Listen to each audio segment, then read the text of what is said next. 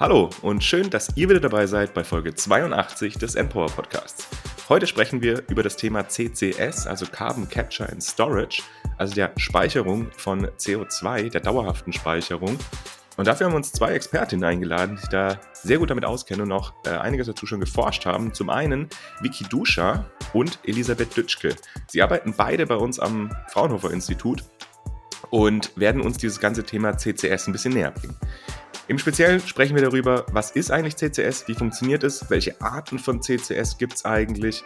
Und dann geben wir auch noch so ein bisschen einen Ausblick auf die Regulatorik und vor allem auch auf die Akzeptanz, weil eben gerade CCS und Akzeptanz ist ein Thema, was in den letzten Jahren nicht so ganz super gut funktioniert hat. Und da wollen wir heute auch ein bisschen drüber sprechen. Wenn ihr noch Ideen für weitere Folgen habt, dann schreibt uns das gerne entweder per Mail oder kommt gerne auch auf den Discord. Da könnt ihr euch auch mit anderen Personen austauschen, die auch begeistert sind von der Energiewende und beispielsweise Fragen stellen oder eben auch Erfahrungen teilen.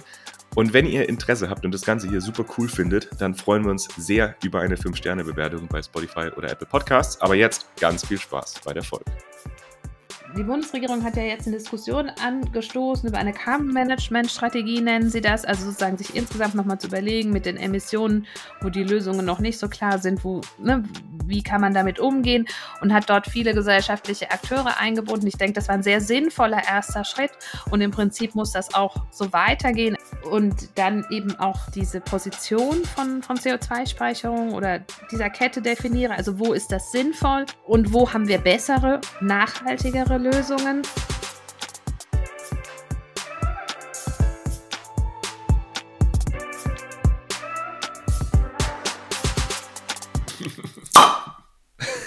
Ist ein echtes Bier? Ist ein echtes Bier, aber die ist seit einem halben Jahr abgelaufen. ja, und es ist ja wie 9.30 Uhr am Morgen. Na, wunderbar. Ihr Lieben, willkommen zu Folge 82 beim Endpower Podcast. Und zwar geht es heute um Carbon Capture und Storage und zwar hauptsächlich in Deutschland. Wie ihr alle wisst, steht Deutschland und natürlich ganz viele andere Industrieländer vor der herausfordernden Aufgabe, dass wir CO2-Emissionen reduzieren müssen und gleichzeitig weiterhin unseren ja, wachsenden Energiebedarf decken müssen. Und da gibt es natürlich mehrere Möglichkeiten, wie man da rangehen kann. Eine der Möglichkeiten ist natürlich ganz stark der Ausbau von erneuerbaren Energien. Das wisst ihr alle, da müssen wir nicht drüber reden. Ähm, es ist aber so, dass es in manchen Industriebereichen einfach herausfordernd ist, da die ähm, ja, CO2-arm zu betreiben, zum Beispiel im Zementbereich. Und deswegen gibt es andere Lösungen. Eine dieser Lösungen ist Carbon Capture and Storage. Das ist ja eine sehr viel, vielversprechende Lösung, in dem eben Kohlenstoffdioxid in industriellen Prozessen aufgefangen wird. Und in Deutschland war es so, dass die Umsetzung ähm, dass es da viel Potenzial gibt, aber dass auch ja, der Weg bisher nicht sehr lineal war, linear war und dass es da eben ja, mehrere Bumps gab und dass es da ein bisschen Hype gab und dass wir jetzt nach zehn Jahren, in dem gerade nicht so viel passiert ist, irgendwie das Gefühl haben, da geht gerade wieder was. Natürlich auch, weil wir merken, dass die Energiewende vielleicht nicht so schnell vorangeht, wie wir das uns mal ursprünglich erhofft hatten. Und weitere Signale, die auch dafür beitragen, dass wir merken, dass da viel passiert ist, dass zum Beispiel CCS oder Carbon Capture and Storage und auch CO2-Transport jetzt Teil der norwegisch-deutschen Energiepartnerschaft ist. Und kürzlich hat auch die, norwegisch, äh, hat die dänische Regierung äh, verabschiedet, dass auch in der dänischen Nordsee CCS durchgeführt werden kann. Deswegen freuen wir uns heute eine Folge zu Carbon Capture and Storage aufnehmen zu können. Wir werden also darüber sprechen, was ist Carbon Capture and Storage eigentlich, wie sieht die Historie in Deutschland aus, wie sieht die Regulatorik aus in Deutschland, aber auch auf europäischer Ebene? Und natürlich auch, wie sieht es mit der Akzeptanz aus, weil das ist ein Thema, ja, was tatsächlich auch heiß besprochen werden kann in, im deutschen Diskurs. Und wir werden auch Themenstreifen und zwar Carbon Capture and Use. Was ist das eigentlich? Und wir werden auch ein ganz bisschen über negative Emissionen sprechen. Und wir haben zwei ganz wunderbare Gästinnen heute im Podcast dabei. Es sind äh, bei Markus noch aktuelle KollegInnen, bei mir ehemalige Kolleginnen. Auf der einen Seite haben wir Elisabeth Dütschke. Sie ist die Leiterin des Geschäftsfelds Akteure und Akzeptanz der Transformation des Energiesystems. Und auf der anderen Seite haben wir Vicky Duscher und sie ist die Leiterin des Geschäftsfelds Klimapolitik. Beide beim Fraunhofer Institut für System- und Innovationsforschung. Deswegen, hallo, liebe Elisabeth. Und hi, liebe Vicky, schön, dass du auch dabei bist. Wunderbar. Wir fangen wie immer an mit einer kleinen Vorstellung von Elisabeth und Vicky, also unsere Gästin. Und danach gibt es noch ein paar Entweder-Oder-Fragen und die übernimmt dann Markus. Aber let's go mit Elisabeth. Elisabeth, magst du dich einmal kurz vorstellen? Ja, ich bin vom Hintergrund her Psychologin und habe dann in der Organisationsforschung promoviert und wollte dann spannendere Themen machen ähm, und seitdem am Fraunhofer Easy und koordiniere dort inzwischen eine Forschungsgruppe mit neun Personen, wo wir uns damit auseinandersetzen, wie die Gesellschaft mit der Energiewende, mit Nachhaltigkeitstransition umgeht, mit den Veränderungen, die das bedeutet. Wie ist das für Bürgerinnen und Bürger, für die Leute, die politische Entscheidungen treffen? Ähm, und beschäftigen uns da mit verschiedenen Technologien und Anwendungen, aber auch schon immer viel mit der CO2-Speicherung. Cool, wunderbar. Und Vicky, Genau, ich bin vom Hintergrund Wirtschaftsmathematikerin, habe aber eigentlich damit gar nichts mehr zu tun. Ähm, ich bin seit 2008 am EASY und äh, habe angefangen, mal bin eingestiegen mit dem Thema Emissionshandel und bin dann so ein bisschen auch in die internationale Klimapolitik gerutscht. Und das Ganze hat sich dann ein bisschen weiterentwickelt, dahingehend, dass wir inzwischen uns sehr viel Strategien zur Dekarbonisierung angucken, einfach weil das Thema ja in den letzten, sagen wir mal, drei, vier Jahren deutlich an Fahrt gewonnen hat. Und genau, wir schauen uns Strategien an, wir schauen uns Politiken an und eine sehr relevante Technologie aktuell ist eben CCS oder auch negative Emissionen. Ähm, genau, deswegen beschäftige ich mich aktuell auch mit dem Thema. Genau. Und Elisabeth, du warst ja schon mal bei uns Gästin und zwar war das Folge 41 zu Akzeptanz und Energiewende. Und für Vicky ist es das erste Mal bei Empower, deswegen willkommen Vicky auch jetzt dabei. Voll schön, dass ihr beide dabei seid. Markus, los geht's mit Entweder-Oder-Fragen. Ja. Genau, ich habe das gerade mich auch noch gedacht, äh, dass Elisabeth hier da war, Folge 41. Also wer noch mal mehr Interesse drin hat an diesem Thema Akzeptanz, über, da wir haben eine ganze Folge quasi nur über Akzeptanz gesprochen, könnt ihr da gerne noch mal reinhören. Deswegen, Elisabeth, du bist ja sehr geübt. Deswegen fangen wir bei dir auch mit den Entweder-Oder-Fragen an. Du kennst dich ja damit sehr gut aus. Lieber Tee oder Kaffee? Ähm, morgens Tee, mittags Kaffee. Okay. Und du hast vor zwei Wochen, glaube ich, hier ähm, am Easy einen Brownback Lunch mitveranstaltet zum Thema Publizieren, wie man das richtig macht. Deswegen an dich die Frage, lieber Paper schreiben oder als Editorin Paper begutachten? Ähm, beides, beides kann ein großes Leiden sein. Ich glaube, am Ende lieber ein bisschen, lieber ein bisschen schreiben. Okay. Aber beides macht auch Spaß. Es ist nicht nur Leiden. Ja, ist ja auch immer ganz spannend, noch zu sehen, was andere so machen. Ne? Genau, also und man ist, kriegt zumindest sehr viel Aktuelles mit als Editorin. Das und als letzte Frage dann jetzt die Frage CCU oder CCS? Du wirfst schon mit diesen Abkürzungen rum hier, Markus. Ey. Wir haben noch nicht mal über CCU das kommt gesprochen. ja gleich alles. Da reden wir ja gleich nochmal drüber. Genau, also CO2 lieber speichern oder lieber nutzen. Ähm, am liebsten würde ich sagen, von vornherein vermeiden über, über Effizienz, Erneuerbare und vielleicht ein bisschen angepassten Lebensstil. Ähm, ich denke aber auch tatsächlich, dass wir mit der Speicherung schon auch einen guten Beitrag leisten können, während ich mir da bei, der, bei dem U, bei der Nutzung noch nicht ganz sicher bin, was da überhaupt möglich ist. Ja, und darüber werden wir jetzt heute auch ein bisschen sprechen, also was das alles auf sich hat. Gut, dann Vicky, habe ich für dich auch noch drei Entweder-Oder-Fragen. Mit einem klassischen Wecker aufstehen oder mit einem Handy-Wecker aufstehen? Oh, ähm, eigentlich würde ich sagen mit einem klassischen Wecker, aber mein klassischer Wecker im Moment sind die Kinder. Insofern hatte ich die Schwierigkeit schon seit einer ganzen Weile nicht mehr. Die sind nicht früh genug wach. Okay. Du hast ja in Dortmund studiert, ähm, bist jetzt aber schon seit einer ganzen Weile in Karlsruhe, deswegen die Frage Dortmund oder Karlsruhe? Beides flach, beides keine Berge und beides kein Wasser. Was da los? Beides kein Meer, das haben wir ja gerade eben schon gelernt. Ja. Da würde ich sagen Kiel, eindeutig. Meine Präferenz liegt am Meer. da komme ich nämlich her. Okay. Und für dich als letzte Frage tatsächlich genau die gleiche, weil ich habe gedacht, das wäre vielleicht ganz spannend auch noch zu fragen. Deswegen, was sagst du denn? Lieber CCU oder CCS? Ja, da finde ich tatsächlich, dass Elisabeth das schon sehr schön zusammengefasst hat. Tatsächlich erstmal vermeiden, so gut es geht. Und das, was dann übrig bleibt, ja, da tue ich mich immer noch ein bisschen schwer zu sagen, das muss dann wahrscheinlich mit CCS irgendwie angegangen werden, aber ich glaube, da führt tatsächlich kein richtiger Weg mehr dran vorbei, wenn man sich so die Entwicklung der letzten Jahre anschaut. Bei CCU habe ich in weiten Teilen auch ein sehr großes Fragezeichen nach wie vor dahinter. Es gibt so Ausnahmebereiche wie die synthetischen Kraftstoffe, wo wir wahrscheinlich langfristig auch ähm, ja, Kohlenstoff brauchen werden der aber eben nicht aus diesem klassischen CCS-Bereich kommen kann, weil er dann nicht klimaneutral ist. Ähm, genau. Okay. Und das heißt, da rutschen wir in die Nutzung rein, aber. Und genau damit können wir auch im Prinzip in die Folge reinstarten. Julius hat ja gerade schon gesagt, wir müssen diese, diese Abkürzungen ja erstmal ein bisschen einführen und erzählen, was ist das denn überhaupt? Deswegen, Vicky, magst du uns mal eine Einführung geben? Was ist denn eigentlich Carbon Capture and Storage, CCS? Was was, also warum brauchen wir das und, und was ist das? Genau, also was ist es? Das kommt ja ganz ursprünglich tatsächlich sogar mal aus dem Kraftwerkspark her. Also da waren so die ersten CCS-Projekte angelagert, dass man die Idee hatte, wir verbrennen weiterhin Kohle und erzeugen Strom daraus oder auch Gas und erzeugen Strom daraus. Aber weil wir jetzt gesehen haben, dass das eben fürs Klima nicht so richtig prickelnd ist, wenn wir das ganze CO2 in die Luft emittieren, war dann so die Idee, wir fangen das auf, transportieren das irgendwo hin und verpressen es dann in den Erdboden im Endeffekt. Ähm, es gibt noch ein bisschen andere Überlegungen. Man kann es zum Beispiel auch auf den Meeresboden versuchen zu bringen, aber das sind so Ideen, von denen ist man tatsächlich ein bisschen weggekommen. Im Erdboden hat man sich jetzt gedacht, da hat man doch relativ gute Chancen, dass es unten steht, einfach weil wir wissen, in, in Gas, also Gas- und Ölfelder, da bleibt das Gas ja auch sehr langfristig unten. Das heißt, die Wahrscheinlichkeit ist groß, dass, dass das mit dem CO2 sozusagen genauso passieren wird, wie das vorher eben mit dem Erdgas auch, auch war, ohne dass wir das ähm, ja, wieder rausholen müssen. Ähm, ich würde sagen, da kommt es so ein bisschen her.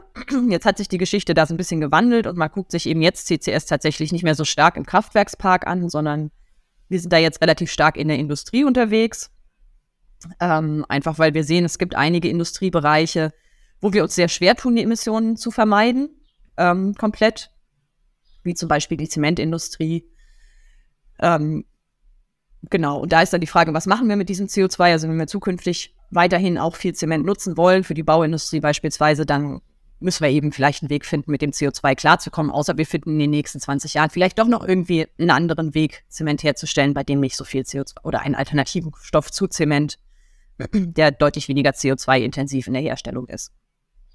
Genau, und das ist, denke ich, so das, das klassische CCS-Anwendungsbeispiel, über das wir im Moment reden. Worüber wir nicht so sehr reden, sind, also wir reden eigentlich immer über große Punktquellen, sagen wir mal so. Ne? Also was wo wirklich richtig große Mengen CO2 frei werden, um es dann hinterher aufzufangen und abzuscheiden. Es gibt manchmal auch so die Idee, dass man vielleicht zum Beispiel im Schiffsverkehr irgendwie aus den Abgasen die Abgase versuchen könnte aufzufangen und wieder ja, irgendwo zu verpressen. Aber ich denke, so das klassische CCS ist tatsächlich eben große Punktquellen, wo wir viel, wo viel CO2 anfällt, wo wir es gut rauslösen können und dann verpressen können. Okay. Es ist ja ähm, tatsächlich, Julius hat es ja anfangs gesagt, so ein bisschen in Deutschland ja auch eine, eine Debatte gewesen, also ob man das macht oder ob man das nicht macht. Deswegen könnt ihr da nochmal so eine, so eine Einordnung geben, wie das denn in den letzten Jahren gelaufen ist. Also was waren denn da jetzt so vielleicht die, die spannenden Punkte, die spannenden Zeitpunkte? Hm.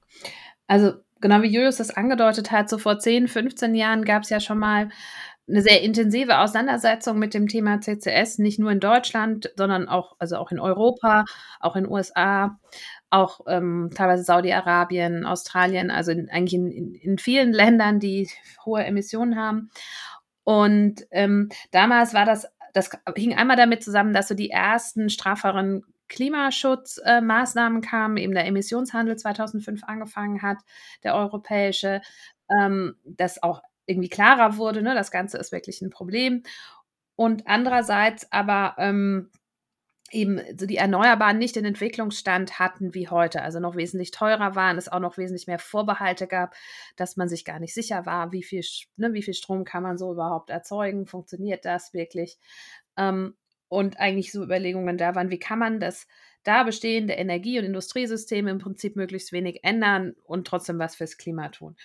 Und das war aber insofern auch eine Diskussion, die also in, von Anfang an sehr schwierig war, weil es ja durchaus auch schon die Befürworter der erneuerbaren Branche gab und die ja auch sich, also da angefangen hat, sich sehr, sehr stark zu entwickeln, dass das Thema sehr schnell in so eine Konkurrenz eigentlich gekommen ist und es auch sicher, also es gab damals so Kampagnen in Richtung Clean Coal, Green Coal, wir machen sauberen Kohlestrom, äh, was ja so auch also in dem Sinne ja auch nicht stimmt. Also natürlich dieser Abscheidungsprozess ähm, braucht ja zusätzliche Energie. Also das können bis zu 30 Prozent mehr Kohleeinsatz dann sein, wenn ich am Ende das abscheiden will. Also was ja nicht so ein, also nicht wie eine gute Alternative wirkt im Vergleich zu einem Windrad oder, oder ähm, PV-Anlagen oder anderen oder Wasserkraft und so weiter. Und dadurch wurde die Debatte sehr schnell sowohl auf so auf der Seite der, der Energiewirtschaft, der Industrie auch sehr scharf mit, unter, mit unterschiedlichen Ansichten, ähm, dass sich in vielen Ländern die Politik sehr schnell stark zurückgezogen hat. aus dem Ganzen und das Ganze eher beobachtet hat, weil es wie so ein Thema war, mit dem man jetzt nicht unbedingt Stimmen gewinnen konnte, weil es ja so heiß umstritten war und außerdem fürchterlich teuer. Ähm, und Trotzdem haben aber in der Phase lokale Projekte angefangen. Also in Deutschland waren das vier Stück, in Schleswig-Holstein, in zwei in Brandenburg, ähm, eines in Sachsen-Anhalt, aber auch in den Niederlanden, Bahndrecht und so weiter, von denen eben sehr, sehr viele dann letztlich abgebrochen wurden aufgrund ähm, von, ähm, von Bevölkerungsprotesten und eben gleichzeitig sozusagen zurückgezogener Unterstützung der Politik. Genau in den Zeitraum fiel in Europa aber auch, dass die EU die Direktive gemacht hat zur CO2-Speicherung, eigentlich und da eigentlich recht umfassend auch ausgearbeitet hat, wie kann das funktionieren. Also, weil wenn ich so einen Speicher habe, ich muss ja irgendwie definieren, wie sauber muss das CO2 sein, wie, wie stelle ich die Sicherheit dieses Speichers sicher, weil wenn ne, wenn ich das irgendwie einspeise, aber das kommt so langsam überall wieder raus, ähm, dann hat das ja ziemlich wenig gebracht, bis hin, dass es ja unter Umständen auch gefährlich sein kann, wenn es sich in Senken ansammelt oder so. Und all diese, für all diese Dinge sind dort erste Regelungen drin. Und Direktiven müssen ja dann von den Mitgliedstaaten umgesetzt werden. Also die müssen nicht genau so behalten werden, sondern das ist sozusagen der erste Vorschlag der EU. Aber ich muss das dann regeln auf Landesebene, also auf Nationalstaatenebene. Das, es haben aber dann tatsächlich, also mehrere EU-Länder haben das umgesetzt, indem sie gesagt haben, bei uns ist CO2-Speicherung verboten. Punkt. Das sind zum Beispiel Irland oder Österreich. Ähm, andere Länder wie Polen oder Deutschland haben ein Evaluationsgesetz gemacht, ähm, dass man, sie gesagt haben, okay, wenn jetzt jemand unbedingt will, kann er so einen kleinen CO2-Speicher mal machen und dann gucken wir, wie das so läuft und dann beschäftigen wir uns weiter damit.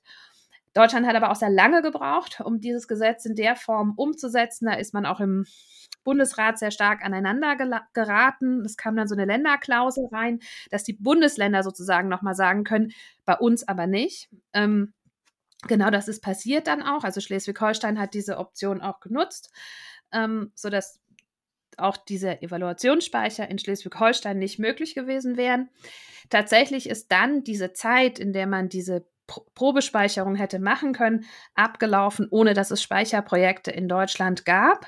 Und in dem Zustand sind wir jetzt. Also man kann diese, diese Versuchsperiode ist abgelaufen seit mehreren Jahren jetzt auch schon. Ähm, und es gibt aber auch keine neue Regelung. Was eben konkret heißt, es gibt zwar ein CO2-Speicherungsgesetz in Deutschland, aber man kann gar keine Zulassung für einen Speicher beantragen. Und seitdem hat das sehr stark geruht. In Deutschland, über an, in anderen Ländern ging die Diskus, also ging die Debatte auch sehr zurück. Das konnte man auch sehen, dass wissenschaftliche Publikationen zu CCS zwischenzeitlich weniger geworden sind und so weiter.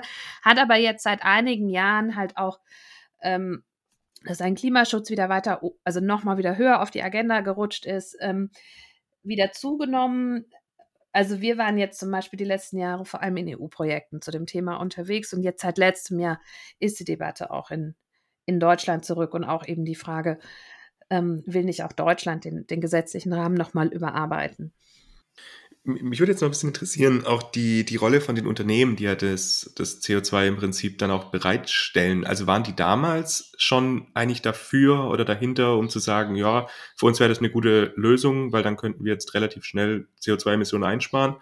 Oder war es so oder ist es so, dass es gar nicht so leicht ist, da Unternehmen dafür zu finden, für solche Pilot-Testanlagen? Also am Anfang war damals schon Interesse da, ähm, unter dem Eindruck, dass die Unternehmen ganz andere Preise beim CO2-Handel erwartet haben. Also man hatte am Anfang gedacht, dass der schneller sehr viel wirksamer wird und dann gab es auch mehr Interesse. Ähm, und mit dem, dadurch, dass sich die Preise dann ja erstmal nicht so entwickelt haben, ist dieses Interesse teilweise wieder abgeflaut, weil ja dann auch das ökonomisch überhaupt keinen Sinn ergab. Aber auch generell haben sehr viele Branchen, gerade jetzt auch die, die, die, so die produzierende Industrie, Stahl, Zement, haben die Debatte damals verfolgt. Es gab da auch so ein Unternehmensbündnis, äh, was das in Deutschland so als Interessensgruppe ein bisschen getrieben hat. Aber die, die, die wirklich sichtbar waren, war die Kohleindustrie, ganz klar. Also vor allem RWE und, und Vattenfall. Ähm, und ich denke, das hat sich total geändert. Also das, die Indust also das ist für mich sowieso so eine Entwicklung, gerade auch nochmal der letzten zwei Jahre, dass sich die Industrie inzwischen sehr, sehr klar zum Klimaschutz bekennt und auch umsetzen möchte. Natürlich ne, muss das am Ende als Geschäftsmodell alles funktionieren und irgendwie aufgehen. Und natürlich gibt es unterschiedliche Einschätzungen zu was ist wofür die beste Lösung. Aber einfach so diese Prämisse, wir müssen Klimaschutz machen. Es, es gibt sozusagen ja auch keine Wahl oder es ist das einzig Sinnvolle auch, auch um ja langfristig Industrien zu erhalten. Ähm, das war früher nicht so. Also das war vor zehn Jahren nicht in der Deutlichkeit so. Und das hat sich definitiv geändert. Und jetzt wird sozusagen dann aber auch ganz anders auf die möglichen Lösungen geschaut und das Interesse ist anders. Vicky, während Elisabeth hier gesprochen hat, hast du immer wieder so genickt. Deswegen äh, gerne das Wort an dich. Magst du da ergänzen?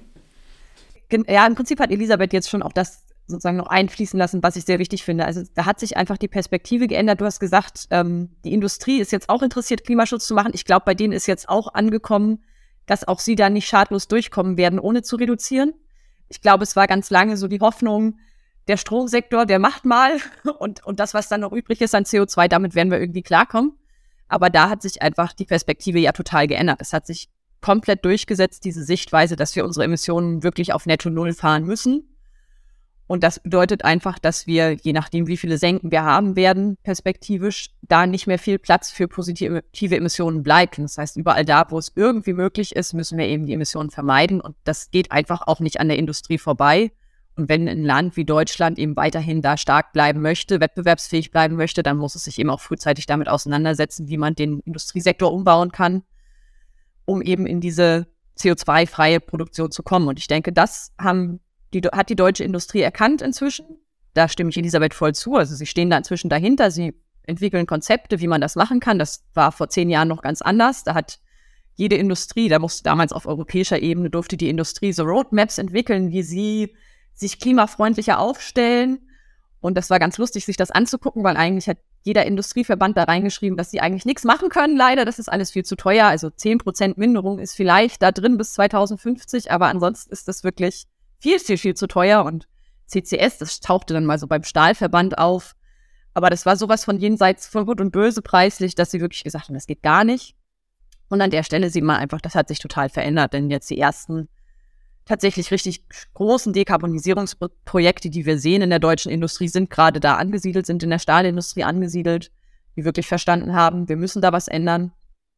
Vielleicht nicht unbedingt CCS, was die einsetzen, aber, ähm, aber es ändert sich was. Miki, du bist ja Expertin für den CO2-Emissionshandel. Auch magst du da noch mal kurz sagen, das hat Elisabeth ganz kurz gestreift, aber kannst du da sagen, wie sich da, wie sich da die Preise verändert haben in den letzten vielleicht 10, 15 Jahren? Und sind wir da jetzt in einem, in einem Bereich, der tatsächlich schon eine gewisse Attraktivität ausstrahlt? Oder sind wir immer noch vielleicht nicht mehr jenseits von Gut und Böse, aber deutlich unter den Preisen, die tatsächlich gebraucht werden würden, um da, äh, um das irgendwie finanziell irgendwie attraktiv zu machen? Oder brauchen wir einfach substanzielle Subventionen vom Staat, damit das umgesetzt wird? Genau, also sozusagen in diese erste Hype-Phase, nennen wir das mal, für CCS, also 2008, 2009, 2010, als dann auch das CCS-Gesetz äh, entstanden ist und so weiter, da sind wir ziemlich schnell zu Preisen um die 5 Euro pro Tonne CO2 gekommen. Also sie waren mal kurzzeitig einen Tick höher 2008, aber sie sind dann eben doch sehr stark auch wieder gefallen. Also waren mal bei 10 Euro pro Tonne, aber dann eben relativ schnell bei 5 Euro pro Tonne und das ist ja wirklich sehr, sehr wenig. Man hat damals, weil es ja wie gesagt Ansätze gab, CCS-Projekte auch zu realisieren in Kohlekraftwerken, man hatte mal so gesagt, was wir brauchen, ist ein CO2-Preis von ungefähr 40 Euro pro Tonne CO2, damit sich diese CCS-Projekte in Kohlekraftwerken rentieren. Langfristig natürlich nicht die allerersten Projekte, aber dann perspektivisch würde sich das rentieren. Ähm, die haben wir aber tatsächlich nie gekriegt, ähm, aus ganz vielen unterschiedlichen Gründen. Aber im Endeffekt haben wir einfach sehr viele überschüssige Zertifikate im Emissionshandel gehabt und die eben, haben eben den Preis gedrückt.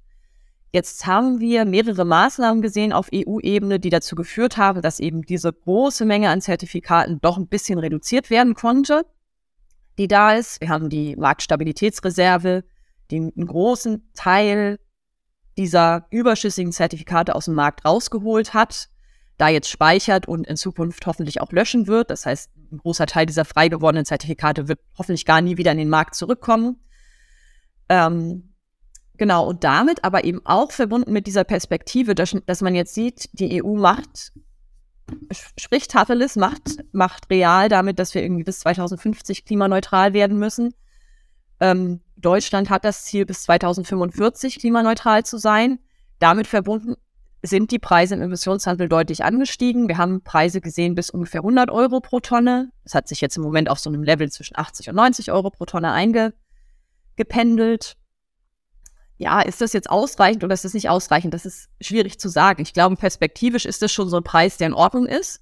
Also ich glaube, viel mehr brauchen wir für die Industrie nicht. Das Problem ist eben, wir stehen sehr am Anfang dieser Dekarbonisierungsaufgabe.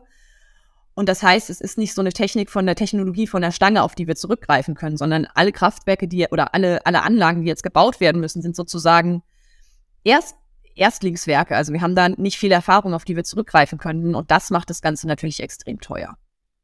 Es ist die Perspektive, dass wenn man jetzt in 30, 40 Anlagen umgebaut hat, dass das Ganze dann deutlich runtergeht und dann eventuell mit solchen Preisen tatsächlich auch finanzierbar ist. Ähm, voll spannend, voll spannend, ganz viele Fragen. Ähm, ich dachte gerade noch mal so, äh, eine ganz basic Frage. Äh, wir haben jetzt, du hast Kohlekraft angesprochen, es gab aber, äh, es wurde auch schon ähm, Stahl angesprochen. Kann eine von euch mal sagen, also wir werden das ja wahrscheinlich nicht bei Kohlekraftwerken haben, jedenfalls nicht in Deutschland, vielleicht in anderen Ländern. Aber wo werden wir es denn tatsächlich nutzen? Also was sind denn die Industrien? Also wir haben schon über Zement auch gesprochen, aber was sind denn die Industrien, wenn wir sagen, okay, wir wollen Deutschland dekarbonisieren bis 2045? Was haben wir denn dann noch, was wir, wo was wir dekarbonisieren müssen? Genau, also wir werden es nicht mehr in den Kohlekraftwerken haben, einfach weil der Kohleausstieg ja auch beschlossene Sache ist in Deutschland. Da ist es gar nicht mehr nötig. Wir werden es auch nicht, ah, wir werden es vielleicht ein bisschen in Gaskraftwerken sehen zukünftig. Äh, dann allerdings unter Umständen ja auch perspektivisch mit äh, synthetischem Gas, also nicht mehr mit Erdgas und der Option dann da eventuell auch negative Emissionen zu schaffen. Ganz relevant diskutiert wird es für die Zementindustrie, weil wir da einfach im Moment keine richtig gute alternative Technologie sehen und weil da einfach viele Emissionen anfallen. Die fallen nicht mal aus dem, der Verbrennung von, von Kohle oder Gas an, sondern das ist einfach ein chemischer Prozess, der, der freigesetzt, also wird CO2 freigesetzt, um eben aus diesem Kalkstein ähm, Zement herzustellen.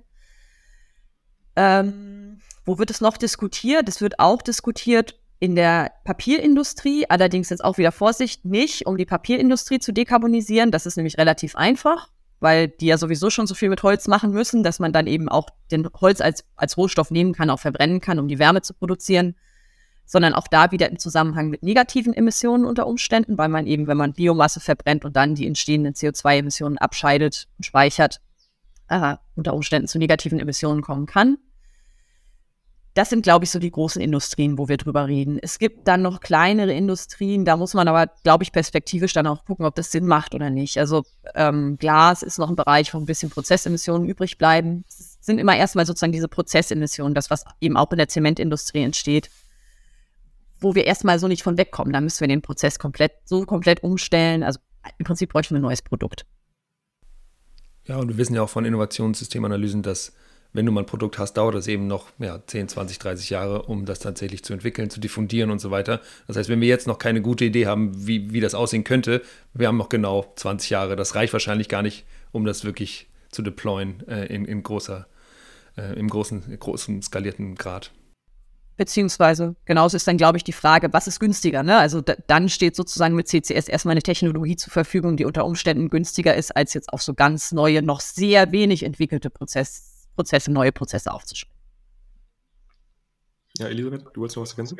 Ja, ich wollte sagen, ich, also genau dieser Übergang ist halt auch die Frage, ob CCS da doch in manchen Bereichen eine Rolle spielen wird. Ähm, wie gesagt, in Deutschland nicht für die Kohle, aber es gibt ja andere Länder, die ganz anders in der Kohle feststecken.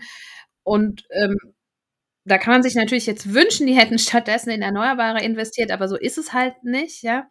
In, in China, vielleicht auch Polen. Also ich könnte mir schon vorstellen, dass es da sozusagen wie ich auch als Übergangstechnologie eine Rolle spielt, wenn es sich weiterentwickelt oder auch beim Hochlauf von, von Wasserstoff. Vermutlich auch dann nicht in erster Linie in Deutschland, aber das ist ja auch noch die Frage, wie gut man das synchronisiert kriegt. Also langfristig ist das Ziel nur grünen Wasserstoff zu haben. Aber auch hier muss ja an so vielen Stellen was passieren. Ne? Auf der Nachfrageseite müssen sich die Strukturen ändern, äh, müssen Prozesse umgestellt werden, die Erzeugung.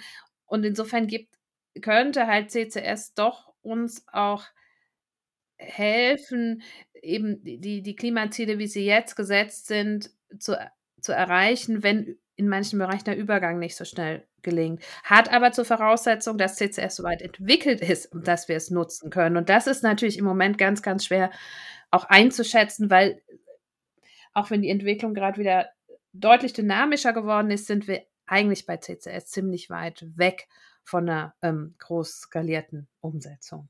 Und auch da an allen Stellen. Vielleicht mit Ausnahme des Transportes.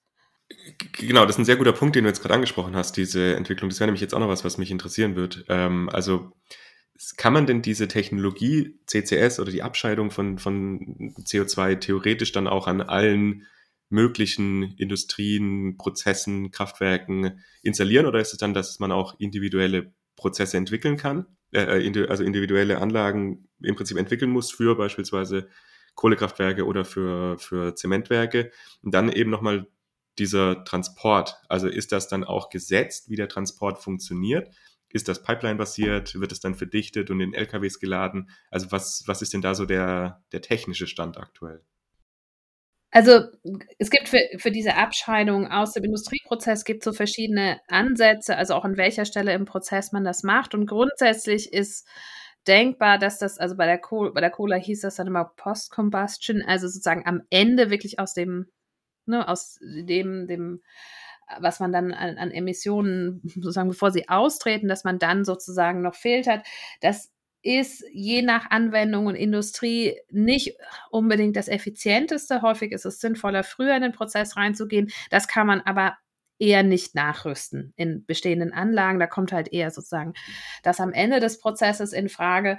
Und auch da grundsätzlich ist das denkbar, aber das, das fängt schon bei so Fragen an, wie ist überhaupt Platz auf dem Gelände, ja? Also wie, wie ist das räumlich? Weil ja, ich wirklich so ganz mit so ganz schlichten Sachen oder also kann einfach auch, erfordert schon auch größere ähm, Investitionen, das noch zu machen. Und tatsächlich gibt es ja schon, es gibt schon einiges an Pilotanlagen, auch, also mehr als eine Handvoll weltweit, aber es gibt bisher, also gibt kein, kein Land oder auch keine Branche, die das wirklich schon sehr durchgehend ähm, ausgerollt hätten.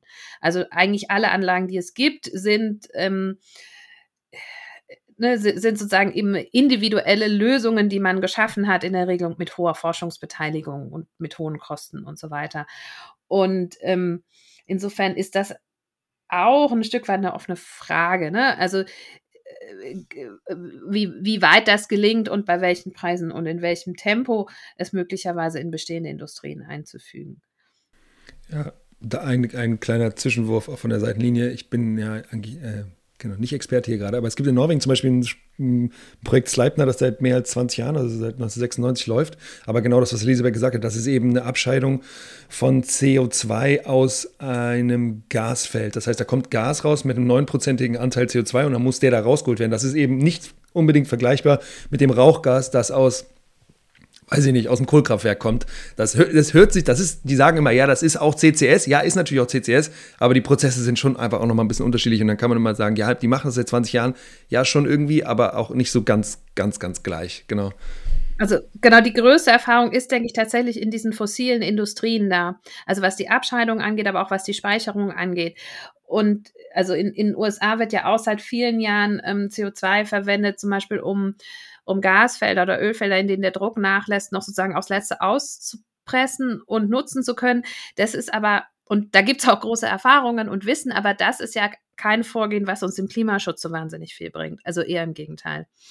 Ähm, das heißt, auch die Erfahrungen, genau wie du es beschrieben hast, lassen sich nicht unbedingt übertragen oder halt eher ne, für bestimmte Komponenten oder Einzelschritte, aber nicht, um das eben direkt jetzt in Zementwerke einzubauen, weil das wir da mit völlig anderen Prozessen zu tun haben. Wobei ich vielleicht jetzt auch noch mal, also weil du jetzt gerade Sleipner schon angeführt hast, Julius, das ist trotzdem natürlich ein ganz wichtiges Projekt, aus dem wir viel lernen können über CCS, weil das ist das Projekt, wo einfach am längsten geschaut wird, wie verhält sich das CO2 eigentlich unter der Erde. Also bleibt es da, wie entwickelt sich das? Ähm, und das sind natürlich total wichtige Erkenntnisse, weil, wie Elisabeth auch gesagt hat, ansonsten haben wir Sachen, die sozusagen auch ein bisschen unter CCS laufen, eben insbesondere in dieser Erdöl- und Erdgasförderung. Aber da guckt ja kein Mensch, ob das CO2 wirklich drin bleibt oder nicht. Und das ist aber in Sleipner gemacht worden. weil es ja auch genau das zum Ziel hat. Es hat ja zum Ziel, dass die CO2-Emissionen eben nicht frei werden, sondern dass das Erdgas gefördert werden kann, ohne dass dieses, diese relativ hohen Konzentrationen von CO2, die eben zusätzlich rauskommen aus dem Erdboden an der Stelle, äh, aufgefangen werden und eben nicht zusätzlich in die Atmosphäre entweichen. Weil wir jetzt das Thema Speicherung gerade schon angerissen haben, kannst du da vielleicht wirklich noch mal ein bisschen ausführen? Also was für Möglichkeiten der Speicherung gibt es denn? Wie schafft man das denn, dass das dann nicht wieder rauskommt, wenn das mal in, in der Erde drin ist? Ja, es gibt im Prinzip so drei große Bereiche sozusagen oder Ideen, die man hat für die Speicherung. Es gibt die salinen Aquiferen, also salzwasserführende unterirdische Gesteinshöhlen, so kann man sich das vorstellen, ähm, die im Prinzip ja wie so ein, so ein Deckel drüber haben, so dass man sicherstellt oder hofft sicherstellen zu können, dass sich eben dieses äh, das Gas dann oben unter diesem Deckel sammelt und da nicht wieder rauskommt. Ähm, die zweite große Überlegung ist eben aus, äh, ausgeförderte Erdöl- und Erdgaslagerstätten zu nehmen, weil man ja weiß, da ist einfach über Jahr, Jahrtausende, Jahrmillionen eben das, das CO2, äh, das, das, das Erdöl und das Erdgas insbesondere erstmal unten geblieben. Die Wahrscheinlichkeit ist groß, dass wenn man eben die Bohrlöcher hinterher wieder zumacht, dass da auch nicht wieder rauskommt. Ähm, die, die dritte Idee, die man noch hat, ist eine Art Mineralisierung, also sozusagen das Ganze so ähm, in den Stein zu verpressen, dass es dann tatsächlich sich innerhalb von relativ kurzer Zeit das CO2 eben nicht mehr in gasförmiger Form oder flüssiger Form vorliegt, sondern in Form von Gestein sich anlagert. Äh, wo man dann sozusagen gar nicht mehr die Schwierigkeit hat, zu überlegen, kommt das da wieder raus oder kommt das da nicht wieder raus, weil es ist dann einfach in fester Form und mineralisiert und, und fertig. Aber ähm, das ist tatsächlich der Bereich, der im Moment einfach auch noch am teuersten ist und wo ich glaube auch nicht so viele Bereiche oder so viele Lagerstätten im Moment äh, bekannt sind, wo das ginge. Auf Island gibt es eine Lagerstätte, wo das so gemacht wird. Aber eben doch die, die Vielzahl der Lagerstätten, über die wir im Moment reden, sind eben von diesen ersten zwei Arten, also ausgeförderte Erdöl-, Erdgaslagerstätten und eben diese äh, Salinen-Aquiferen. Und da muss man dann schon auch gucken. Also man, man, muss das einfach über die Jahre monitoren, kommt das CO2 an irgendeiner Stelle wieder raus, was natürlich auch schwierig sein kann, weil man ja doch auch sehr große Bereiche hat. Ne? Also diese Lagerstätten sind ja nicht klein. Ja, und wer, und wer betreibt dann auch solche äh, Lagerstätten, beziehungsweise auch diese, diese Gesamtunternehmungen, Prozesse? Also sind das dann Unternehmen, die darauf spezialisiert sind? Und, und vielleicht auch da noch so die anschließende Frage, wie, wie wird das denn nachgehalten oder wird es irgendwie auch zertifiziert im Prinzip, dass diese, diese Speicherung dann erfolgt ist, um diese negative oder ja, also die Emissionen eben dem, dem Unternehmen dann zuzurechnen? Also aktuell haben wir ja wenig Speicherstätten, muss man sagen. Ähm, ich denke, die werden auch zukünftig am ehesten aus dem Bereich der Unternehmen, die halt heute Erdgas und Erdöl fördern, kommen, weil die, die sind, die eben Erfahrung damit haben, diese Bohrungen durchzuführen, die Erkundung zu machen dieser Speicherstätten, also sozusagen ursprünglich nicht Speicherstätten, sondern eben dieser Erdöl- und Erdgaslager, äh, aber sozusagen die Erkundung von Erd, von, von Speichern ist ja dann ähnlich angesiedelt. Das heißt, das ist sicherlich die Industrie, wo die meiste äh, Erfahrung im Moment vorliegt langfristig wird es, ja, also wird es Betreiberfirmen für solche Speicher geben. Ergänzung dazu, also was diese CCS-Gesetze typischerweise vorsehen, ist aber eben, dass sozusagen Firmen das betreiben, meinetwegen über einen und dann zuständig sind über eine Periode von 30 Jahren oder auch 50 oder so. Und letztendlich, also weil wir reden ja von Hunderten bis Tausenden Jahren, dass das theoretisch betrieben werden muss, würde die, die Verantwortung an Staat übergehen. Also so wie das jetzt auch bei Atommülllagerung oder bei anderen Sachen ist, weil ja sozusagen so eine Firmenverantwortung im gewissen Rahmen immer letztlich nur en endlich festzulegen ist. Ähm, tatsächlich muss man aber, und äh, dass da natürlich auch Sachen vorgesehen wird, dass da ein Monitoring-System gibt, was irgendwie guckt, ne, ob das nach wie vor funktioniert und so weiter. Und Geologen das schon so einschätzen, dass wenn das 30 bis 50 Jahre funktioniert hat, dass man auch nicht unbedingt damit rechnet, dass sich das komplett ändert. Ich denke, zur Zertifizierung könntest du noch mal was sagen, wie da der Stand ist. Genau. Ähm, also eine richtige Zertifizierung, sage ich mal, gibt es aktuell nicht. Ähm, es gibt eben dieses CCS-Gesetz, von dem äh, Elisabeth schon gesprochen hat, das eben regelt, dass man, also wie, wie hoch konzentriert das CO2 in so einem Abgasstrom sein muss, wenn es gespeichert werden soll. Ähm, und dass die Betreiber von Lagerstätten eben dafür verantwortlich sind, dass dieses CO2 auch unten bleibt. Wie Elisabeth sagt, ist das aber eben sozusagen ein endlicher Prozess und irgendwann geht dann diese Verantwortung auf den Staat über. Das ist, das sind alles so Sachen, die in dem CCS-Gesetz festgelegt sind und dann eben auf nationaler Ebene äh, weiter runter geregelt wurden. Also dass die Zeiträume sind dann auf den Mitgliedstaatenebenen ein bisschen unterschiedlich festgelegt. Ähm, es ist dann so, dass unter dem Emissionshandelssystem es gilt, dass wenn man es tatsächlich schafft, das CO2 unter dem Erdboden zu, zu lassen, es dann als nicht emittiert gilt. Das heißt, Unternehmen, die das machen, werden im Emissionshandel von dann, dann von der Abgabepflicht befreit, müssten keine CO2-Zertifikate abgeben. Ist natürlich jetzt trotzdem noch nicht so eine richtige Zertifizierung, würde ich mal sagen. In dem Bereich ist man tatsächlich, glaube ich, noch sehr am Anfang, ähm, weil es noch nicht so richtig ein einheitliches System gibt da entwickelt, kommt daher, dass wir einfach im Moment keine CCS-Projekte sehen in Europa. Also ke keine CCS-Projekte, die sozusagen unter dem Emissionshandel irgendwie eine große Bedeutung spielen. Da entwickelt sich gerade was und das entwickelt sich eben einerseits, weil für die Industrie das so viel wichtiger wird, aber auch, ähm, weil es für die Schaffung von negativen Emissionen einfach wichtiger wird. Und ähm, genau, ich denke, da wird also genau, die, die Regulierungen sind da, aber eine richtige Zertifizierung gibt es da aktuell nicht.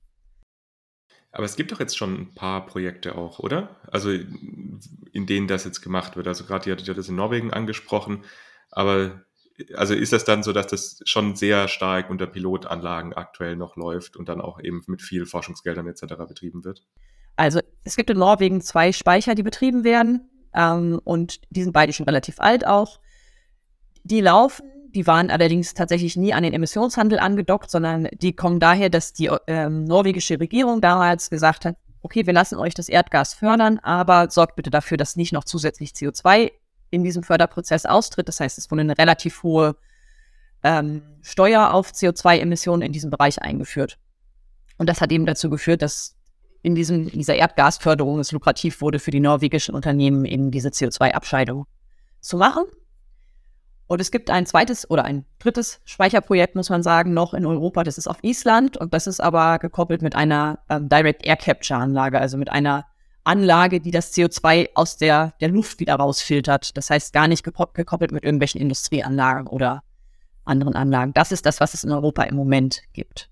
Ihr Lieben, wenn ihr Lust habt, da noch mehr zu erfahren, dann können wir euch die Folge Nummer 73 ans Herz legen. Da haben wir nämlich mit dem CTO, mit dem Chief Technology Officer von diesem Projekt, von der Firma gesprochen, die dafür sorgt, dass das abgeschieden wird und daneben in Island unter die Erde gebracht wird. Sein Name Carlos Hertel, also das war Nummer 73. Elisabeth, du hast aber gerade noch genickt. Was genau, ich würde sagen, es, es, gab ein paar, es gab ein paar so kleine Forschungsspeicher, eben auch einer auch in Deutschland in der Nähe von Potsdam in K10, aber da wurde genauso wie bei den diesen etwa ähnlichen Anlagen in Frankreich oder Spanien wurde das CO2 nicht aus jetzt der Kohleindustrie oder industriellen Prozessen, sondern das hat dann die Chemieindustrie speziell geliefert, sozusagen statt es an Coca-Cola oder so zu liefern. Also da hat man eigentlich ne, man hat sehr reines CO2, was für andere Zwecke sonst normalerweise gebraucht wird, dann eben verwendet. Also da diesen geschlossenen Kreislauf gab es in der Form noch nicht. Elisabeth, du hattest ja vor 10, 15 Jahren äh, da Projekte gemacht zur Akzeptanz, lokaler Akzeptanz im Bereich CCS und ich durfte dich da sogar ein bisschen unterstützen damals. Ähm, deswegen vielleicht, wir würden gerne ein bisschen mit dir oder mit euch über Akzeptanz sprechen und vielleicht kannst du einmal den Auftakt dazu machen, indem du einmal sagst, wie waren denn damals, was hast du damals gelernt in diesen, in diesen Studien, die du da zur lokaler Akzeptanz gemacht hast? Und lass uns danach vielleicht nochmal ein bisschen über Akzeptanz deutschlandweit oder vielleicht europaweit sprechen. Also wo sind wir gerade, was sind vielleicht Herausforderungen? Aber lass uns starten mit dem, was, was war damals, was waren Themen, die dir angetragen wurden in den Interviews, die du damals geführt hast? Also es war schon so, dass dieser Vorschlag einer CO2-Speicherung in den Regionen häufig sehr, sehr kritisch aufgefasst wurde. Und ich denke, oder auch unserer Forschung zufolge hatte das im Prinzip eine Reihe von Gründen. Das fängt damit an, dass ein, ähm, einmal dieses diese Speicherung und mit diesen langen Zeithorizonten, die damit verbunden sind und so weiter, das natürlich sehr auch in, in die Nähe rückt von, von Debatten wie Atommülllagerung, die ja in Deutschland auch ähm, und auch ja anderen Ländern durchaus umstritten sind. Also die mit Ausnahme von Finnland tun sich ja alle recht schwer bei der Endlagersuche und diese CO2-Speicherung, das, das hat einfach sehr ein ganz ähnliches Bild ähm, ausgelöst und dann entsprechend auch Bedenken, sozusagen auch so grundsätzlicher Art, ja, ist, ist der Mensch in der Lage, sowas zu tun, sicherzustellen? Ähm, darf er das auch aus so einer ethischen Sicht? natürlich auch ähm, konkrete Ängste vor, vor Unfällen, von äh, seismischer Bewegung, also weil das ja auch sein könnte, wenn man da gerade in diesen Aquiferen verpresst, ähm, löst das dann ne, vielleicht irgendwie Spannungen aus, die sich in kleinen Erdbeben ent, entladen oder so. Das, da gab es ja auch im Zusammenhang mit Geothermie ab und an äh, genau Zwischenfälle, die ja auch in so eine Richtung gehen. Ähm, und äh, natürlich auch von CO2-Austritten, die sind tatsächlich relativ unwahrscheinlich. Ähm, auch weil wir es ja, weil wir von sehr großen Tiefen reden. Aber das ist, denke ich, so das nächste Thema, dass ähm, natürlich sich die meisten Leute wenig mit dem Untergrund und der Geologie auskennen. Also dass das eine sehr, also was sehr Unbekanntes ist, also wo man ja auch wenig Vorstellung hat, was heißt denn jetzt 1000 Meter unter der Erde? Ja, wo, wo bin ich da? Womit habe ich da zu tun? Oder wie will man das eigentlich überwachen? Man kann doch da gar nicht hingehen. Also, ähm, äh, dass es einfach sehr komplex macht und auch eine sehr, dass man eine sehr lange Gedankenkette eigentlich braucht. Also, also die Klimawandeldiskussion war ja auch in der Bevölkerung oder der Lokalpolitik nicht an dem Punkt, wo sie heute ist. Also sagen, ich muss erstmal diesen Klimawandel als Problem erkennen, ich muss dann einsehen, sozusagen, wir sind betroffen und müssen was tun.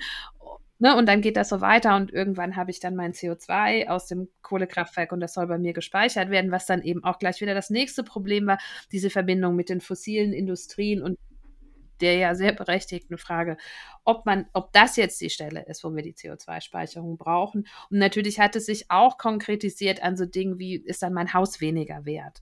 Ähm, aber tatsächlich, ich denke, das Haus jetzt war sehr, sehr emotional und die Akteure, die das vor Ort getrieben haben, waren eben in der Regel die großen Energieunternehmen, die ja durchaus nicht nur Beliebtheitswerte einfahren in der Bevölkerung, ähm, oder man sich ja auch schon immer wieder gefragt hat, äh, welchen Interessen sie jetzt vielleicht als erstes ähm, dienen.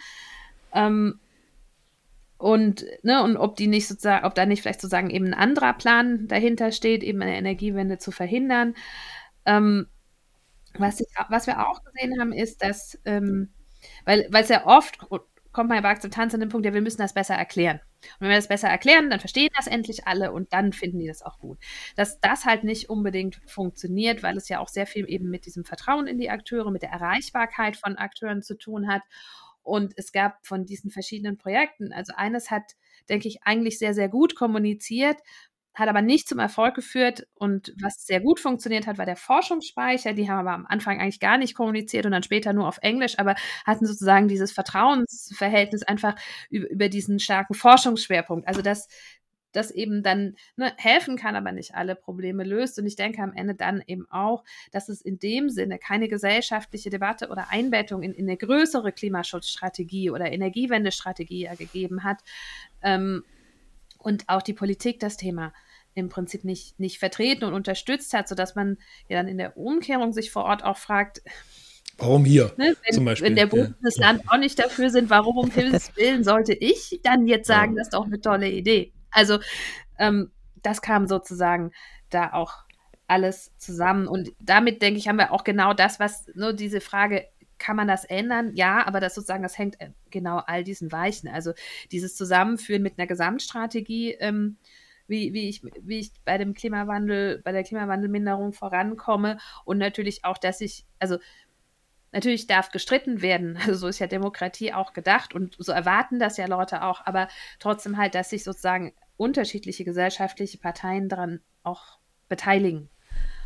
Ähm, ein Punkt, der mir da immer wichtig ist, weil man kommt ja bei diesen, wenn es heißt, es mangelt an lokaler Akzeptanz, werden ja sehr schnell sehr egoistische Motive unterstellt. Also genau dieses, die Leute wollen das nur nicht bei sich haben, die haben nur Angst um ihr Haus und sowas. Und dass man dann sehr schnell bei so Konzepten war wie, naja, dann müssen wir es halt unter Meer speichern, dann ist das ja weiter weg und dann stört das niemanden mehr. Oder dann müssen wir das in Norwegen speichern. Norwegen ist ganz weit weg und da wohnt niemand und dann stört das auch nicht. Oder vielleicht sogar noch unter dem norwegischen Meer und dann ist alles prima. Ähm, tatsächlich sehen wir das so, aber nicht in unserer Forschung. Also tatsächlich war, glaube ich, die Debatte in Deutschland, in Schleswig-Holstein, war die am heftigsten und da ging es um die Speicherung unter dem Meer. Und das können wir bis heute in Umfragen sehen. diese Ablehnung. Und wir haben das aber auch in anderen Ländern gefunden. Also, dass für, gerade für Regi Leute in Küstenregionen das Meer überhaupt keine Alternative ist, um, ich sag mal, überspitzt mülllos zu werden. Sondern ich denke, am Ende muss es gelingen, klarzumachen, und natürlich muss es auch so sein, dass es einfach sicher ist und funktioniert. Ja, und dass dieses Wegschieben ähm, da keine, also dass wir es darüber nicht lösen können, dass das Akzeptanzproblem und ja auch das reale Problem nicht. Und was wären denn jetzt äh, deiner Ansicht nach mögliche Lösungswege oder wie wird man, also wie, wie, wie kann man das denn vielleicht lösen, diese Probleme? Also die die Bundesregierung hat ja jetzt eine Diskussion angestoßen über eine Carbon-Management-Strategie, nennen sie das. Also sozusagen sich insgesamt nochmal zu überlegen mit den Emissionen, wo die Lösungen noch nicht so klar sind, wo, ne, wie kann man damit umgehen und hat dort viele gesellschaftliche Akteure eingebunden. Ich denke, das war ein sehr sinnvoller erster Schritt und im Prinzip muss das auch so weitergehen, also dass sich die Verbände aller Art aus der Industrie, aus dem Umweltbereich, aus dem gesellschaftlichen Bereich von Anfang an mit am Tisch habe. Ähm, und dann eben auch so diese Position von, von CO2-Speicherung oder dieser Kette definiere. Also wo ist das sinnvoll ähm, und wo haben wir bessere, nachhaltigere Lösungen und versuche das eben entsprechend dann auch in, in Regulierung zu übersetzen und dann natürlich auch einen fairen Prozess mache, wenn es darum geht, ähm, die, die, die, äh, die, die Orte auszusuchen. Ne? Also wo läuft die Pipeline, wo kommt der Speicher hin? Das sind ganz schwierige Debatten. Das wissen wir von anderen Technologien, von Stromtrassen und Wind. Und entsprechend gelten da auch ähnliche ähm, Regeln oder ne, was, was empfehlenswerte Prozesse sind. Also so Beteiligung bis zum gewissen Grade, aber halt auch bis zum gewissen Grade Entscheidungen zu treffen und dann auch voranzutreiben. Also das sozusagen auch, also ich in der Summe dann auch eine gerechte Verteilung erreiche. Ähm, da gibt es ja sehr viele Erkenntnisse und Empfehlungen und eben, ich muss auch ein Budget dann haben vor Ort und so weiter, dass ich halt auch was machen kann. Ähm, aber ich denke, das Wichtige ist wirklich diese Einbettung in, in den Gesamtrahmen. Hast du da das Gefühl aber, dass das jetzt schon auch angekommen ist, jetzt auch gerade auf, auf Regierungsseite, also dass man jetzt verstanden hat, wie das funktionieren sollte? Ich glaube, es ist sehr gemischt. Also ich, ich denke, das ist schon zunehmend angekommen, vielleicht nicht immer ganz freiwillig. Wie gesagt, ich denke, der Prozess hat auch jetzt erstmal gut angefangen. Muss man sehen, wie es weitergeht. Ähm, gleichzeitig ähm, herrscht, also gibt es an vielen Stellen auch in der Industrie, manchmal auch in der Politik immer noch ein sehr so mechanistisches Verständnis ähm, von, ähm, von Akzeptanzentstehung. Also auch so ein dann erklären wir das zweimal und dann muss es aber passen. So, so eine feste Erwartung. Und tatsächlich sind die Prozesse halt deutlich. Es ist einfach komplexer. Ich habe sehr, sehr viele Faktoren, die da reinspielen und so weiter. Es ist halt kein physikalischer Prozess, ja, sondern ein, ein sozialer. Ähm, ich denke, damit tut man sich teilweise noch schwer oder auch allein dieser Grundgedanke sozusagen, ich habe hier einerseits sozusagen das, das Elitenwissen, wie es gehört und die anderen müssen es einsehen. Das ist denke ich, ein Menschenbild, was in der Demokratie so nicht aufgeht. Und das merkt man immer wieder. Ähm, aber wie gesagt, ich denke, also ich denke schon, es hat viel Lernen stattgefunden und, und ändert sich auch manches. Gleichzeitig sehen wir ja, dass sich andere Debatten, also ne, in, in der Gesellschaft auch aus anderen Gründen Debatten sehr verschärfen und das wird es natürlich eine, eine Diskussion über so über ja nicht ganz einfache Ansätze wie CO2-Speicherung nicht leichter machen. Ne? Also so, was wir jetzt während Corona gesehen haben, wenn so das Zweifel an der Wissenschaft steigen oder so, das macht natürlich alle, erschwert auch solche Diskussionen. Ich würde jetzt zum Abschluss gerne noch einmal diesen Begriff von CCU und vielleicht auch diese Abgrenzung von CCU zu CCS nochmal so ein bisschen erläutern. Deswegen, Vicky, kannst du nochmal so, so kurz einordnen, was ist denn CCU und was ist denn da die Abgrenzung zu CCS? Genau, also CCU steht ja für Carbon Capture and Use, Usage.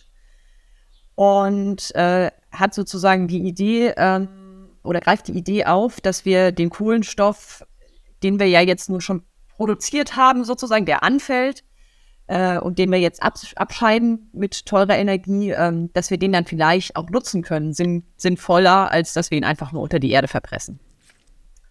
Und äh, jetzt ja die Frage, was, was können so Anwendungsbereiche sein? Wir werden auch in der Zukunft Bereiche haben, wo wir Kohlenstoff brauchen werden. Ähm, ein ganz, ganz wichtiger Bereich ist zum Beispiel die chemische Industrie, wo einfach Kohlenstoff ein wichtiger Grundstoff ist, äh, um Plastik herzustellen und andere Dinge.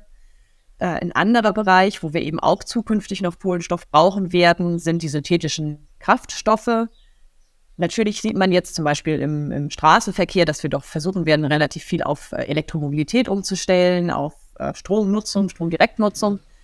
Ähm, das wird hoffe ich, hoffentlich auf der Straße auch gut funktionieren, einfach weil es die effizienteste Nutzung ist.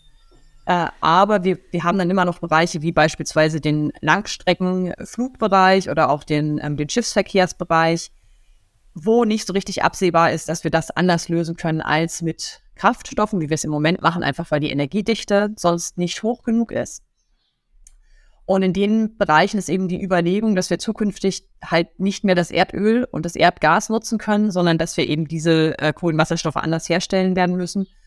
Und dafür werden wir jede Menge Strom brauchen, aber eben auch Kohlenstoff. Und dieser Kohlenstoff könnte theoretisch natürlich auch aus der Industrie kommen, könnte theoretisch, jetzt möchte ich das hier auch schon gleich sehr stark einschränken, weil wir natürlich das Problem haben, wenn wir den fossil entstandenen Kohlenstoff nehmen, also Kohlenstoff, der in der Zementindustrie oder in den Kohlekraftwerken oder in der Stahlindustrie angefallen ist, weil ich was verbrannt habe oder eben auch, weil ich Zement hergestellt habe, also CO2 aus dem Stein gelöst habe. Äh, und das zwar jetzt nutze, indem ich das zum Beispiel in einem synthetischen äh, Kraftstoff binde, erstmal, aber dann, was passiert mit dem synthetischen Kraftstoff? Der wird ja dann trotzdem verbrannt, das heißt, die CO2-Emissionen werden dann trotzdem frei. Das heißt, ich komme nicht dahin, dass das CO2 neutral ist, ich komme nur dahin, dass das CO2 doppelt genutzt ist.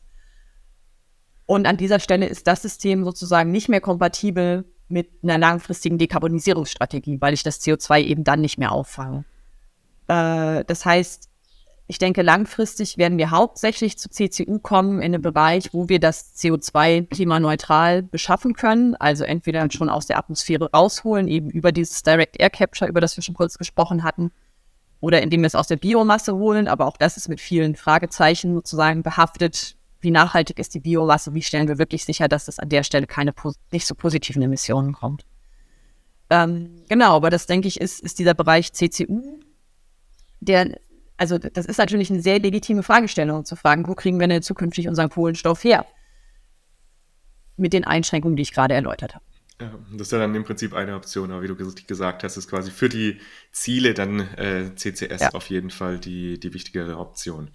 Dann, Vicky, Elisabeth, vielen lieben Dank, dass ihr heute bei uns im Podcast wart und uns dieses ganze Thema CCS näher gebracht habt. Ich fand es extrem spannend, auch über die ja, unterschiedlichen Aspekte zu reden. Und es ist ja doch ja, ganz interessant, dass das schon so lange im Prinzip ja auch auf, auf dem Tisch liegt, aber dann ist es doch relativ lange Zeit auch nicht so viel passiert ist, das jetzt nochmal einen Aufschwung bekommen hat. Und ich glaube, es bleibt auch eine sehr spannende Zeit, was uns da in nächster Zeit uns noch erwartet.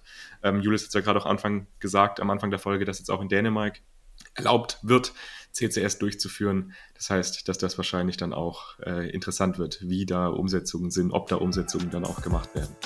Danke euch, ihr Lieben. Bye, bye. Bis zum nächsten Mal. Recap, Recap. lieber Markus. Was hast du gelernt in der Folge?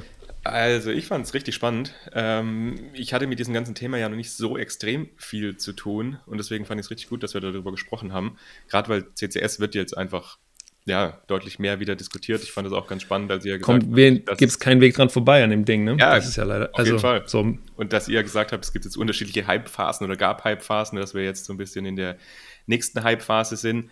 Und das ist auch so was, was mich ein bisschen verwundert hat, dass eben jetzt in den letzten, ich weiß jetzt nicht, 10, 15 Jahren oder so, nicht so viel in dem Bereich gelaufen ist. Also jetzt was Projekte angeht oder Umsetzungen. Also das, Jas Leitner, das haben wir auch so ein bisschen drüber gesprochen, ist jetzt eben fast 20 Jahre alt.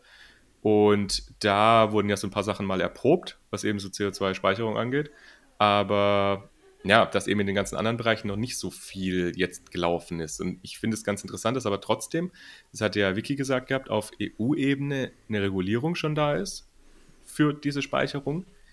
Und da habe ich mir gedacht, das ist eigentlich ja, schon spannend, dass jetzt eben in diesem Bereich die Regulierung vor den tatsächlichen Umsetzungsprojekten da ist. Und öfters hat man ja das Gefühl, dass diese ganzen Regulierungen und wie was funktionieren sollte, dass das manchmal erst so ein bisschen später kommt, nachkommt, wenn eigentlich ja die meisten schon irgendwie angefangen haben mit irgendwelchen Produktionen oder irgendwelchen Sachen. Aber Kann natürlich auch sein, das, dass das ist wahrscheinlich, das liegt wahrscheinlich daran, dass CCS eben auch eine teure Technologie ja, ist genau. und dass genau. du da eine sehr starke, klare Regulierung und auch eine Incentivierung brauchst. Also ich glaube, ohne den europäischen Emissionshandel würde CCS auch nicht implementiert werden und das nur weil der jetzt eben so, weil die Preise da angestiegen sind, kann es auch sein, dass jetzt, weil solche Firmen eben jetzt sehr viel dafür bezahlen müssten, wenn sie ihre CO2 emittieren, dass es dann auf einmal ja finanziell attraktiv wird, CO2 äh, abzuscheiden und eben diese Technologien erst zu implementieren. Ja, auf jeden Fall. Also das ist, glaube ich, auch eben dadurch noch so ein bisschen dass es ja auch so ein, ein, großer Eingriff auch einfach in die Umwelt ist. Also dass man nicht jetzt wie bei einer Produktion von,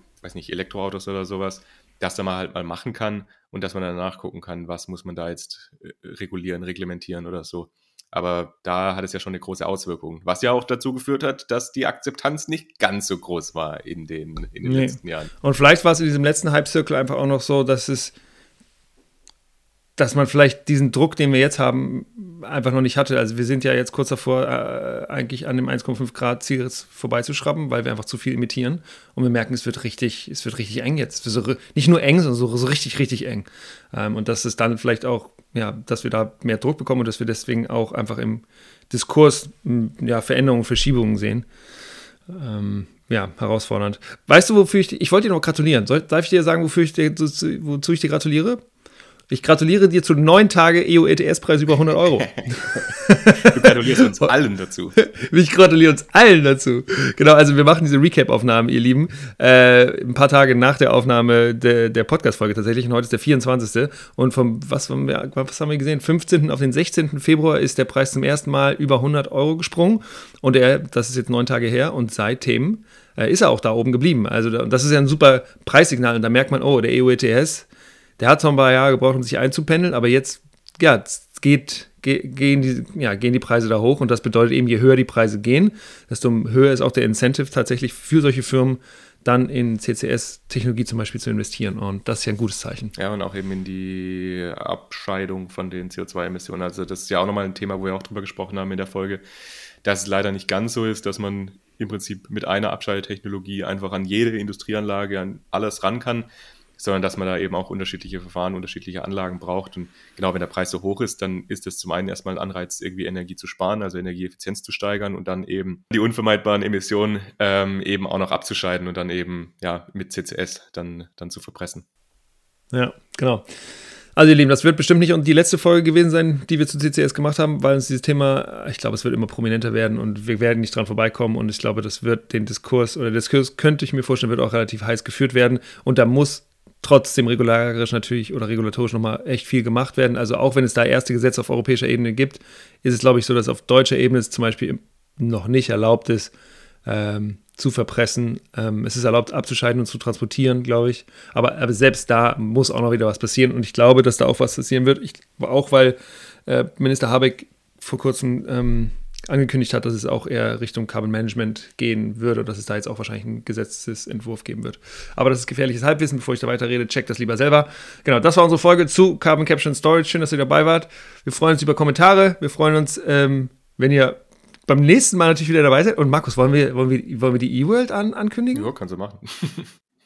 Und noch was, ihr Lieben, und zwar, äh, wir werden in der nächsten Folge wahrscheinlich ein bisschen mehr drüber reden. Ähm, wir werden die Möglichkeit haben, auf der E-World zu sein am 25. Mai zwischen 11.30 Uhr und 12.30 Uhr und zwar mit einer wunderbaren Gästin, und zwar der neuen Chefin von Agora Energiewende, äh, Frau Thies. Und genau, worüber wir genau sprechen werden, das werdet ihr noch erfahren. Und wir werden wahrscheinlich Tickets bekommen. Das heißt, in den nächsten Wochen werden wir eine kleine Tombola hier machen und freuen uns dann ein paar vielleicht von euch umsonst auf die E-World mitnehmen zu können. Genau, das war's von uns. Wir sehen uns in zwei Wochen wieder. Wir hören uns in zwei Wochen wieder. Bis dahin, alles Gute. Ciao, ciao.